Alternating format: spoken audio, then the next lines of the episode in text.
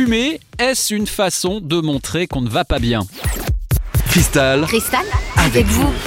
Et on en parle avec le docteur Jean-Baptiste Alexanian, médecin psychiatre ici en Normandie. Euh, Docteur Alexanian, puisque tout le monde sait que la cigarette est mauvaise pour la santé, fumer, c'est en quelque sorte se faire du mal devant tout le monde.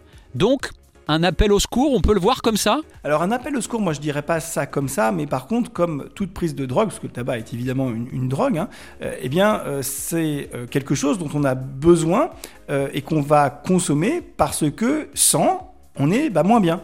Et c'est tout bête en fait, c'est-à-dire que si on a besoin d'un produit stupéfiant, d'un produit toxique comme le tabac, comme le cannabis ou comme d'autres pour aller bien, bah, c'est que sans, on va pas bien.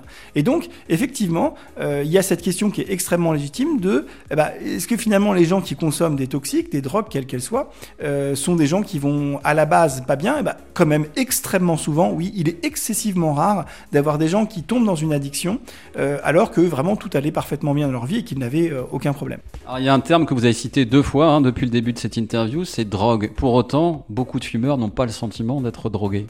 Alors, euh, moi, il y, a- il y a le terme général, être drogué. Enfin, il se trouve que le tabac est une drogue parce que c'est quelque chose qui est nocif pour la santé, qui crée une dépendance, on en est accro, euh, et qui ne vous apporte finalement rien en échange. Donc, c'est- vraiment la définition pure d'une drogue. Il y a une dépendance, une accoutumance. Le sevrage est extrêmement difficile. Donc, le tabac a, tout, euh, a tous les, indicateurs d'être une drogue.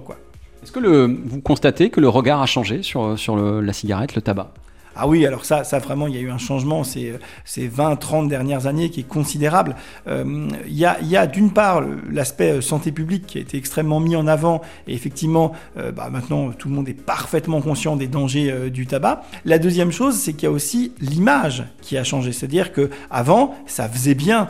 Euh, maintenant, c'est- terriblement euh, marqué et euh, c'est vécu comme absolument pas chic, classe et stylé comme ça pouvait l'être après-guerre ou même dans les années qu'on qu'on suivi l'après-guerre. Merci beaucoup, docteur Alexanian. Avec plaisir.